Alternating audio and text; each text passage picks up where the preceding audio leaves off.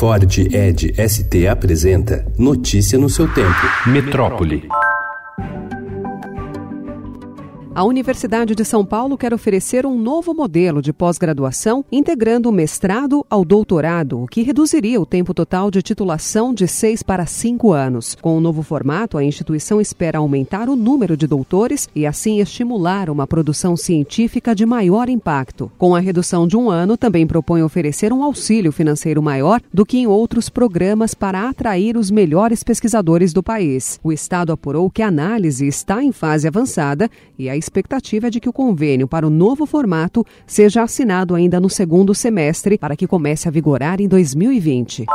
O projeto que permite a posse ampliada de armas de fogo em áreas rurais, caso aprovado, pode atingir um total de 5,9 milhões de propriedades. Esse é o número de imóveis registrados até 31 de maio no Cadastro Ambiental Rural. Para ativistas e entidades rurais, o projeto ainda não resolverá a questão da violência no campo.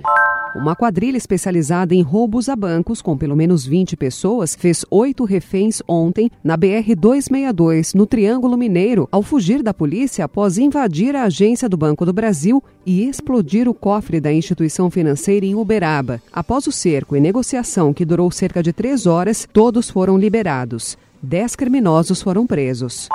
O Departamento Estadual de Trânsito de São Paulo anunciou anteontem a renovação simplificada via internet da Carteira Nacional de Habilitação, a CNH. O serviço funciona em 85 cidades, entre elas a capital, Guarulhos, Campinas e Santos. Segundo a autarquia, haverá expansão gradativa para o restante do estado. Com a mudança, a solicitação para renovar a CNH é feita pela internet e o motorista não vai precisar mais se dirigir a uma unidade física de atendimento. Notícia no seu tempo. É um oferecimento de Ford Edge ST, o SUV que coloca performance na sua rotina até na hora de você se informar.